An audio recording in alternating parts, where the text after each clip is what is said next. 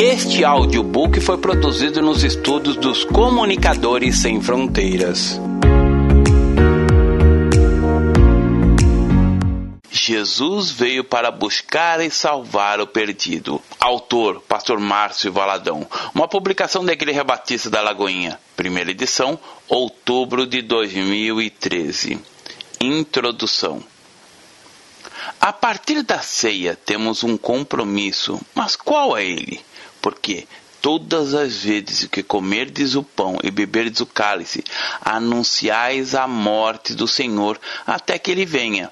1 Coríntios capítulo 11, verso 23 a 26, que diz assim: Porque eu recebi do Senhor o que também vos entreguei, que o Senhor Jesus, na noite em que foi traído, tomou o pão e, tendo dado graças, o partiu e disse: isto é o meu corpo, que é dado por vós. Fazei isto em memória de mim. Por semelhante modo, depois de haver ceado, tomou também o cálice, dizendo: Este cálice é a nova aliança do meu sangue. Fazei isso todas as vezes que beberdes em memória de mim. Porque todas as vezes que comerdes o pão e beberdes o cálice, anunciais a morte do Senhor até que ele venha. Quando celebramos a ceia, não anunciamos o nascimento de Jesus, não anunciamos os milagres dele, nem tampouco os seus ensinos, mas a morte dele. Porque é fácil esquecermos a morte de Jesus e não podemos nos esquecer da sua morte, do sacrifício na cruz do Calvário. O propósito da ceia é anunciar a morte de Jesus, não simplesmente o fato, mas o porquê dele ter morrido. Nesta mensagem, vou abordar sobre a importância de nos lembrarmos do preço pago por Jesus na cruz do Calvário. Nós, hoje, como símbolo deste acontecimento, celebramos a ceia. Comemos o pão e bebemos do vinho, representando o corpo e o sangue de Jesus, para que nunca nos esqueçamos do que ele fez por nós. Que ao celebrar a ceia, você se lembre para que e por que Jesus veio ao mundo? Porque ele salvará o mundo dos seus pecados deles. Mateus capítulo 1, verso 21. Boa audição. Jesus veio com um propósito. Jesus tinha consciência do propósito para o qual veio ao mundo. Lucas capítulo 2, versos 10 e 11 diz assim: O anjo, porém, lhe disse: Não temais, Eis que vos trago boas novas de a grande alegria, que o será para todo o povo. É que hoje vos nasceu na cidade de Davi o Salvador, que é Cristo o Senhor. Os anjos cantaram e levaram aos pastores esta mensagem descrita em Lucas capítulo 2, versos 10 e 11. A mensagem mais maravilhosa que toda a terra poderia ouvir aconteceu naquela noite, quando Jesus nasceu os anjos cantaram e levaram a mensagem dizendo: É que hoje vos nasceu, na cidade de Davi, o Salvador, que é Cristo, o Senhor. Em Lucas capítulo 19, verso 10 diz assim: Porque o Filho do homem veio buscar e salvar o perdido. O próprio Jesus declara essa verdade. Por que ele veio? Porque a cruz há um propósito para a vinda do Senhor, uma razão pela qual o Filho do homem veio ao mundo. Para quê? Para ser apenas um grande mestre? Não. Ele veio para buscar e salvar o perdido. Quando participamos da ceia, em nosso coração deve estar claro o reconhecimento do propósito da vinda de Jesus. Porque ele veio? Jesus mesmo diz assim: porque o Filho do Homem veio buscar, veio salvar o perdido. Não importa quão longe o perdido esteja, não importa quão longe o pródigo tenha chegado, Jesus veio para buscar e salvar. Jesus foi enviado pelo Pai. Em João capítulo 3, verso 17 diz assim: Porquanto Deus enviou seu filho ao mundo não para que julgasse o mundo, mas para que o mundo fosse salvo por ele. A palavra mundo no verso 17 não significa este mundo de montanhas, de mares, mas de respeito a mim, a você. Em Atos capítulo 5, verso 31 diz assim: Deus, porém, com a sua destra o exaltou ao príncipe salvador, a fim de conceder a Israel o arrependimento e a remissão dos pecados. Em 1 Timóteo, capítulo 1, verso 15, diz assim: Fiel é a palavra e digna de toda aceitação, que Cristo veio ao mundo para salvar os pecadores, dos quais eu sou o principal. Paulo se julgava o principal dos pecadores. Enquanto você julgar o outro mais pecador do que você, é porque Jesus ainda não é tudo na sua vida. Deus enviou Jesus para salvar os pecadores. Nós somos pecadores e ele pagou um alto preço pela minha vida e pela sua vida. Jesus veio para salvar e vive para interceder por nós. Em Hebreus capítulo 7, verso 25 diz assim: Cristo pode salvar totalmente que por ele se chegam Deus, vivendo sempre para interceder por eles. Ao participar da ceia, lembramos da morte do Senhor. Lembramos que ele veio com um propósito. Cristo pode salvar totalmente os que por ele se chegam a Deus, vivendo sempre para interceder por eles. Jesus não apenas nos salva, mas intercede por nós. A palavra de Deus diz que Jesus intercede por nós.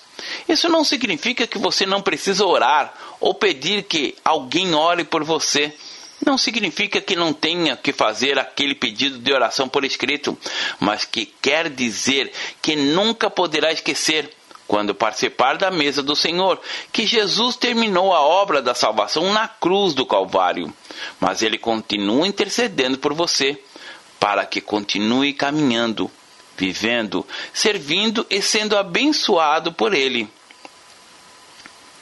Jesus veio para tomar o nosso lugar. A palavra diz em Romanos, capítulo 3, verso 23 assim: Todos pecaram e destituídos estão da glória de Deus. O salário do pecado é a morte. Romanos, capítulo 6, verso 23. Toda condenação teria que vir sobre o homem. A morte teria que vir sobre o homem. E o que Jesus Cristo fez?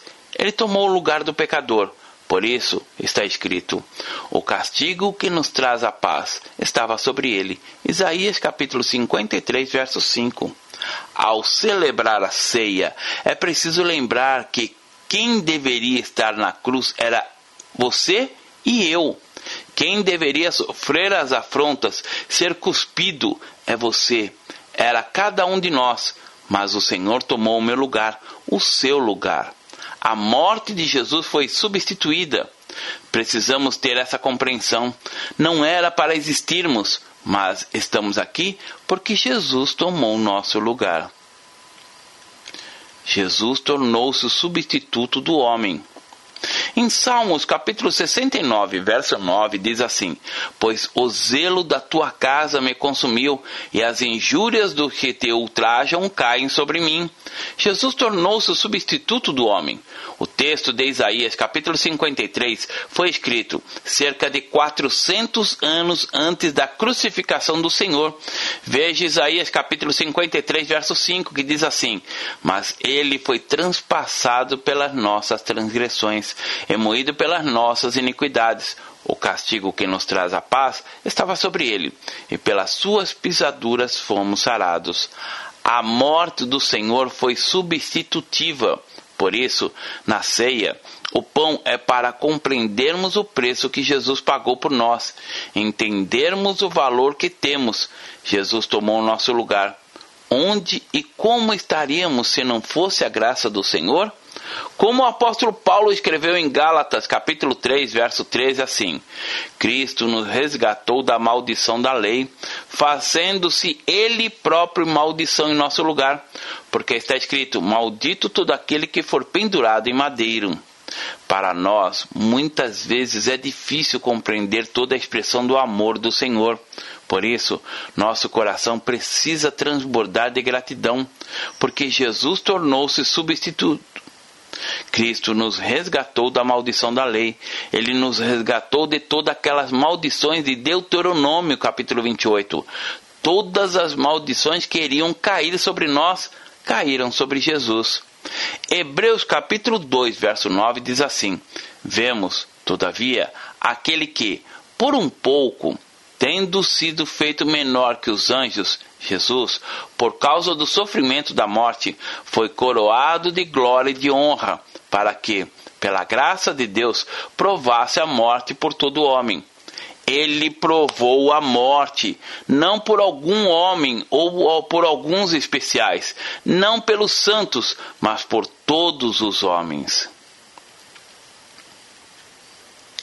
A morte de Jesus foi única vez, pois também Cristo morreu uma única vez pelos pecados, o justo pelos injustos, para conduzir-nos a Deus, morto sim, na carne, mas vivificado no espírito.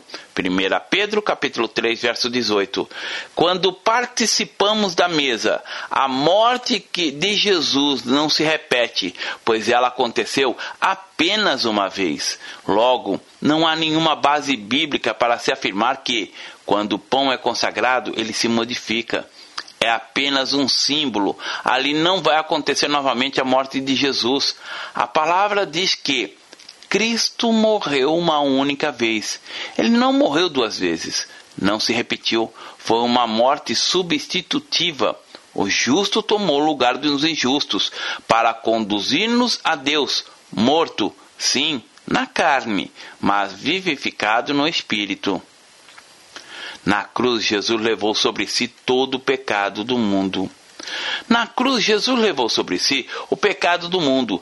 Ele tomou sobre si desde os pecados do primeiro homem, Adão, até o último pecado do ser vivente que estiver aqui na terra, quando Jesus voltar ou no arrebatamento.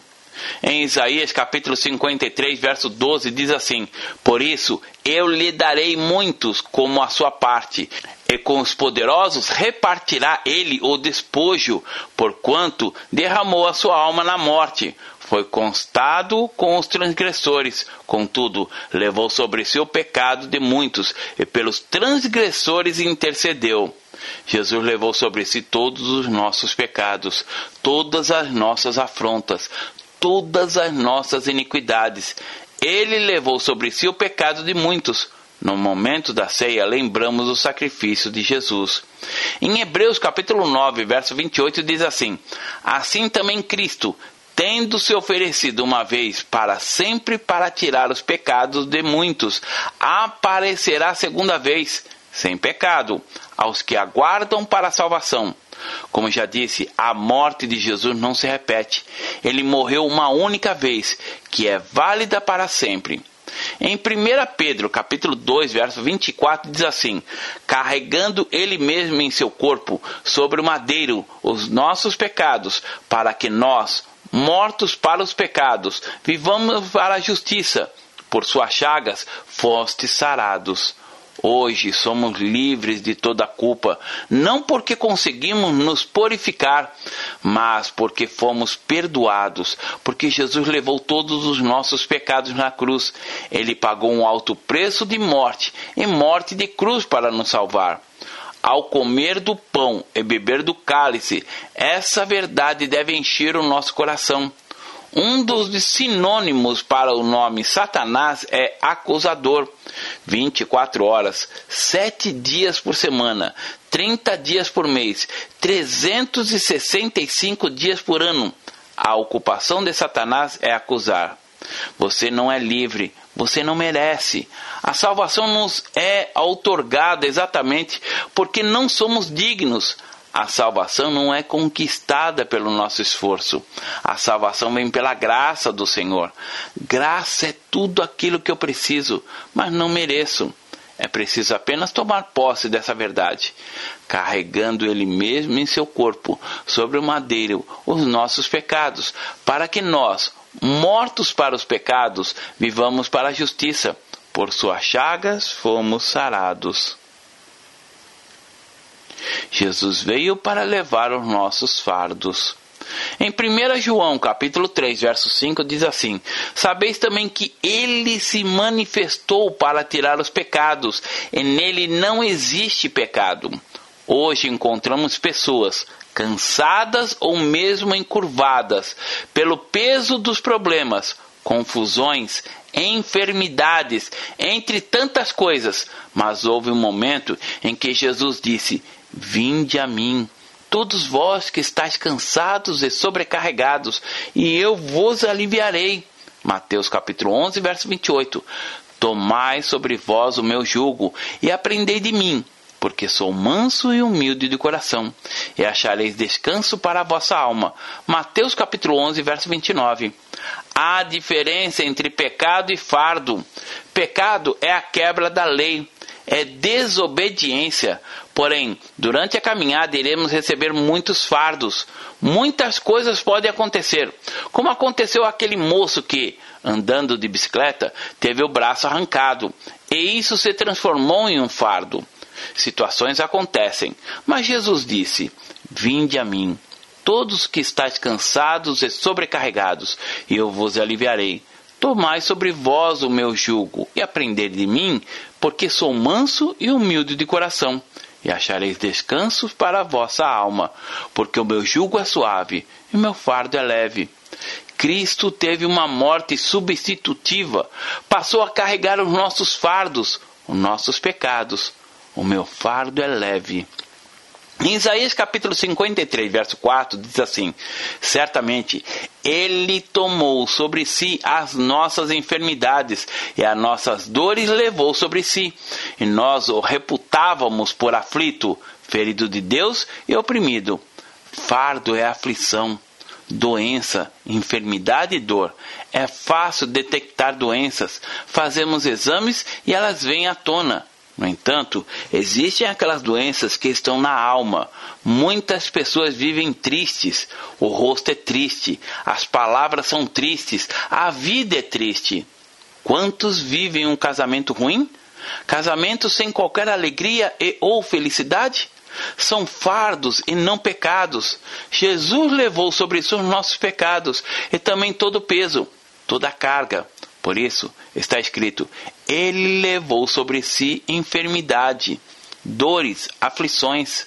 Mateus capítulo 8, versos 16 e 17 diz assim: Chegando à tarde, trouxeram-lhe muitos endemoniados, e ele meramente com a palavra expeliu os espíritos e curou todos os que estavam doentes, para que se cumprisse o que fora dito por intermédio do profeta Isaías. Ele mesmo tomou as nossas enfermidades e carregou com as nossas doenças. Há diferença entre a pessoa ter uma enfermidade e ter uma doença. O casamento adoece, a alegria adoece, o trabalho adoece. A pessoa que comete suicídio, ela não quer morrer, ela quer matar aquilo que está matando. A palavra diz que Jesus tomou o nosso fardo. Por isso, quando comemos o pão e bebemos do cálice, temos que proclamar esta realidade. Jesus tomou sobre ele as nossas enfermidades, o meu fardo. Com sua morte, Jesus se fez mediador entre Deus e os homens. João capítulo 19, verso 17 diz assim: Tomaram eles, pois, a Jesus, e ele próprio, carregando a sua cruz, saiu para o lugar chamado Calvário Gólgota em hebraico. Jesus não pediu a um anjo para ajudá-lo, não pediu a um querubim para ajudá-lo. Ele mesmo carregou a sua cruz, levou a nossa carga, o nosso fardo. A morte de Jesus fez dele o mediador entre Deus e os homens. Quando participamos da ceia, isso tem que estar vivo em nosso coração. Entre nós e Deus só existe um mediador, Jesus. Respondeu-lhe Jesus: eu sou o caminho, e a verdade e a vida. Ninguém vem ao Pai senão por mim.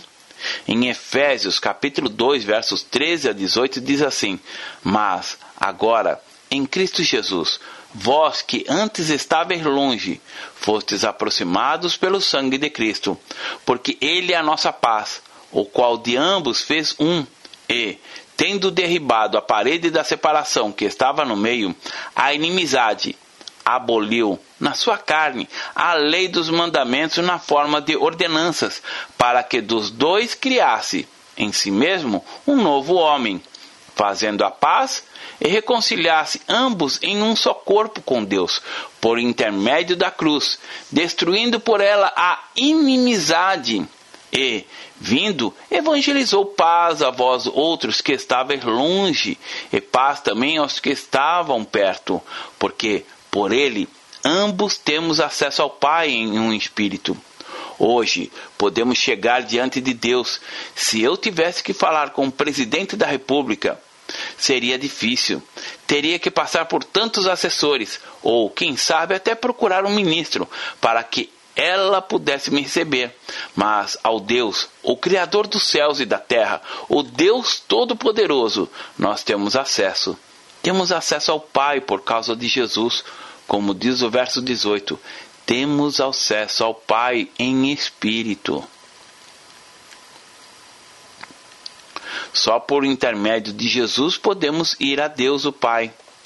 Em Hebreus capítulo 9, verso 15, diz assim: Por isso mesmo, ele é o mediador da nova aliança, a fim de que, intervindo a morte para a remissão das transgressões que havia sobre a primeira aliança, receberam a promessa da eterna aliança.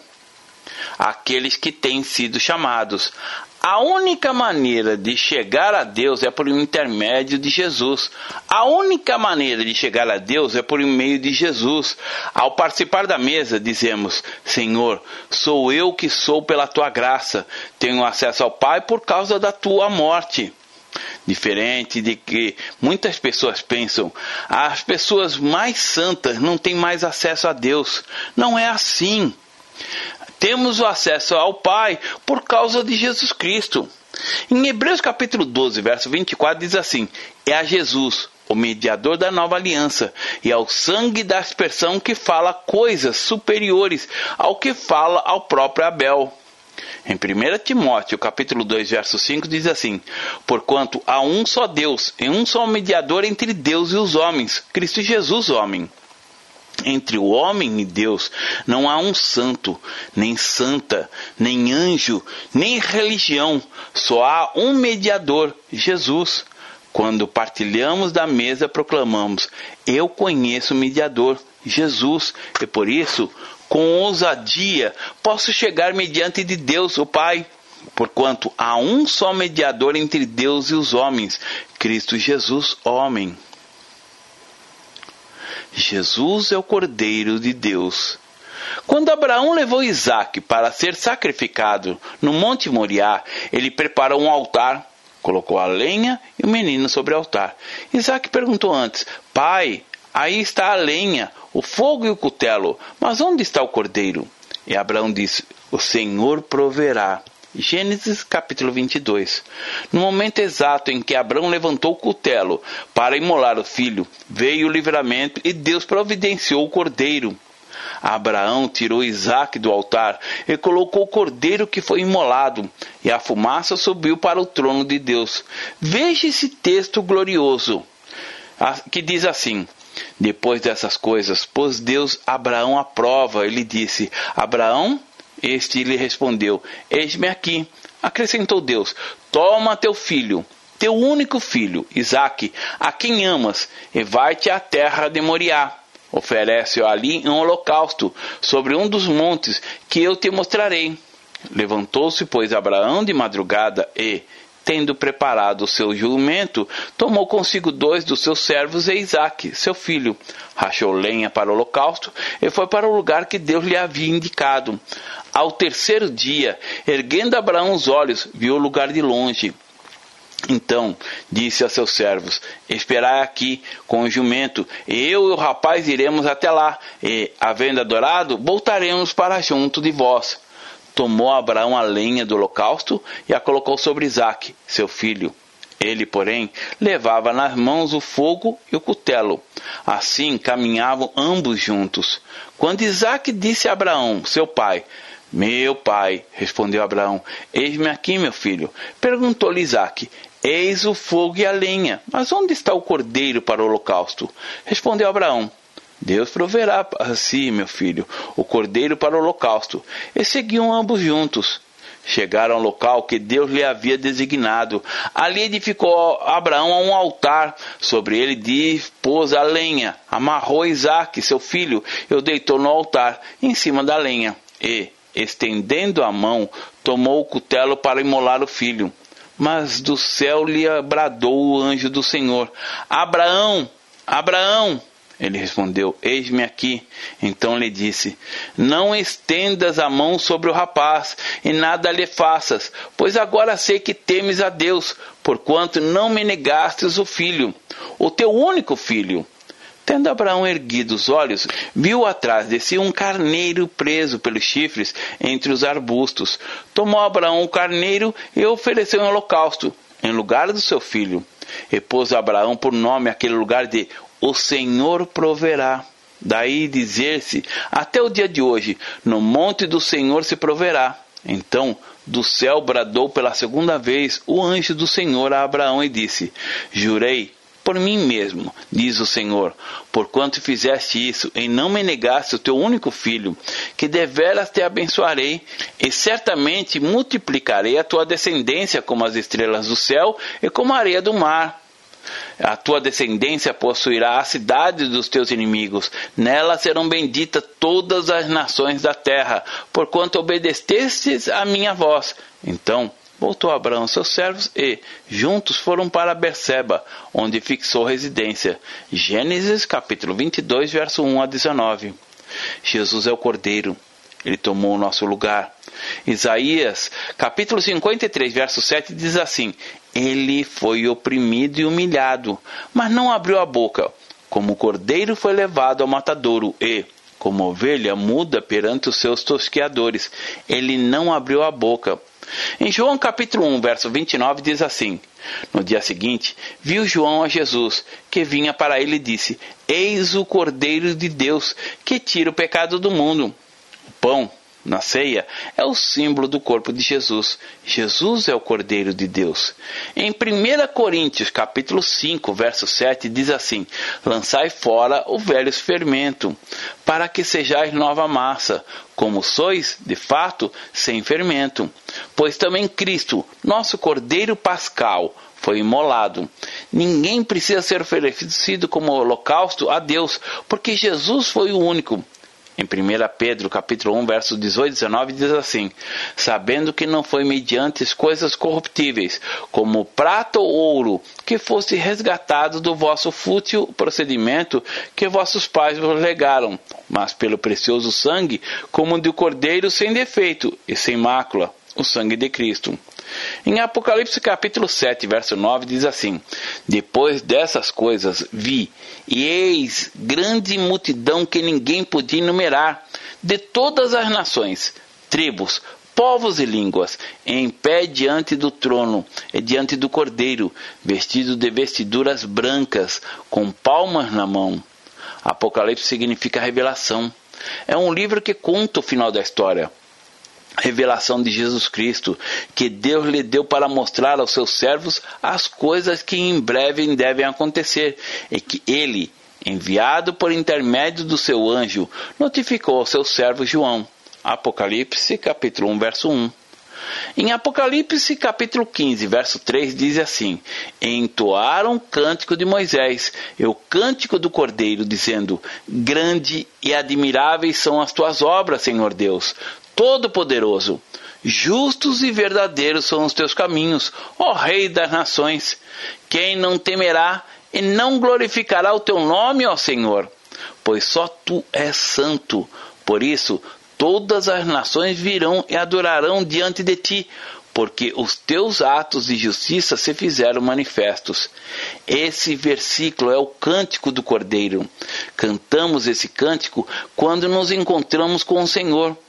Temos essa certeza porque existe um livro chamado Livro da Vida, onde nosso nome está escrito. Em Apocalipse, capítulo 21, verso 27, diz assim: Nela nunca jamais penetrará coisa alguma contaminada, nem o que pratica abominação e mentira, mas somente os inscritos no livro da vida do Cordeiro. Jesus ofereceu-se a si mesmo como sacrifício. Jesus ofereceu a si mesmo para o sacrifício, ele não foi obrigado, mas se ofereceu. João capítulo 15, verso 13 diz assim: Ninguém tem a maior amor do que este, de dar alguém a sua vida em favor dos seus amigos. Ele deu a vida em favor de nós. Eu sou o bom pastor, o bom pastor dá a vida às suas ovelhas. João capítulo 10, verso 11. Jesus sofreu e morreu para remir a raça humana. João capítulo 12, versos 22 a 24 diz assim: Filipe foi dizê-lo a André, e André e Filipe o comunicaram a Jesus. Respondeu-lhe Jesus: é chegada a hora de ser glorificado o Filho do Homem.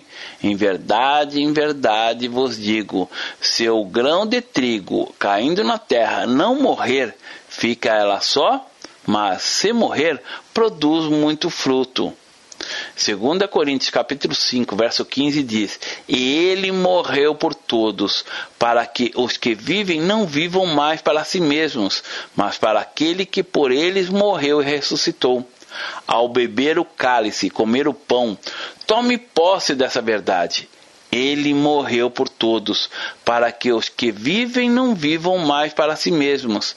Infelizmente, nos nossos dias, as pessoas acham que a igreja é um lugar que ganhar bênçãos materiais, de ganhar promoção no emprego, passar em concurso, Deus pode fazer tudo isso, mas uma das razões pela qual Jesus morreu foi para que ninguém mais viva para si mesmo. Quando a nossa preocupação é só com as coisas desse mundo, estamos fora do foco pelo qual Jesus morreu. E ele morreu por todos, para os que vivem não vivam mais para si mesmos, mas para aquele que por eles morreu e ressuscitou. Jesus pode nos dar muitas coisas. Isso não é problema para Ele, mas o foco da nossa vida tem que ser Ele e não as coisas. Conclusão. Jesus disse: Que adianta o homem ganhar o mundo inteiro e perder a sua alma? Marcos capítulo 8, verso 36. Em Atos capítulo 4, verso 12 diz assim: E não há salvação em nenhum outro, porque abaixo do céu não existe nenhum outro nome dado entre os homens pelo qual importa que sejamos salvos. Nossa fé é isto. Nós amamos a Jesus porque ele nos amou primeiro. A igreja é a sua noiva e ele ama a igreja. Veja nove tópicos a respeito de Jesus. Primeiro, ele veio à Terra para um propósito. Segundo, tornou-se substituto do homem. Terceiro, levou o pecado de muitos. Quarto, levou a carga da humanidade. Quinto, tornou-se mediador entre Deus e os homens. Sexto, foi chamado de Cordeiro de Deus. Sétimo, ofereceu-se a si mesmo como sacrifício. Oitavo, sofreu e morreu para remir a raça humana. Nono, ele é o único Salvador. Tome posse dessa bênção que ele nos deu. A graça do Senhor Jesus seja com todos. Apocalipse capítulo 22, verso 21. Deus abençoe. Pastor Márcio Valadão. Jesus te ama e quer você. Primeiro passo: Deus o ama e tem um plano maravilhoso para a sua vida, porque Deus amou o mundo de tal maneira que deu seu Filho unigênito para todo aquele que nele crê não pereça, mas tenha vida eterna. João capítulo 3, verso 16. Segundo passo, o homem é pecador e está separado de Deus, pois todos pecaram e carecem da glória de Deus. Romanos capítulo 3, verso 23, parte B. Terceiro passo: Jesus é a resposta de Deus para o conflito do homem. Respondeu-lhe Jesus: Eu sou o caminho, e a verdade e a vida. Ninguém vem ao Pai senão por mim. João capítulo 14, verso 6. Quarto passo: é preciso receber a Jesus em nosso coração, mas todos quanto receberam, deu-lhes o poder de serem feitos filhos de Deus, a saber, aos que crerem em seu nome. João capítulo 1, verso 12, parte A. Se com tua boca confessares Jesus como Senhor e em teu coração credes que Deus o ressuscitou dentre os mortos, será salvo. Porque com o coração se crê para a justiça e com a boca se confessa a respeito da salvação. Romanos capítulo 10, verso 9 e 10. Quinto passo. Você gostaria de receber a Cristo em seu coração? Faça essa oração de decisão em voz alta. Senhor Jesus, eu preciso de ti. Confesso-te o meu pecado de estar longe dos teus caminhos. Abra a porta do meu coração e te recebo como meu único Salvador e Senhor. Te agradeço porque me aceita assim como eu sou e perdoa o meu pecado. Eu desejo estar sempre dentro dos teus planos para a minha vida. Amém. Sexto passo: procure uma igreja evangélica próxima à sua casa. Nós estamos reunidos na Igreja Batista da Lagoinha, Rua Manuel Macedo, 360, bairro São Cristóvão, Belo Horizonte, Minas Gerais. Nossa igreja está pronta para lhe acompanhar nesse momento tão importante da sua vida. Nossos principais cultos são realizados aos domingos. Ficaremos felizes com sua visita. Uma publicação da Igreja Batista da Lagoinha, Gerência de Comunicação, www.lagoinha.com.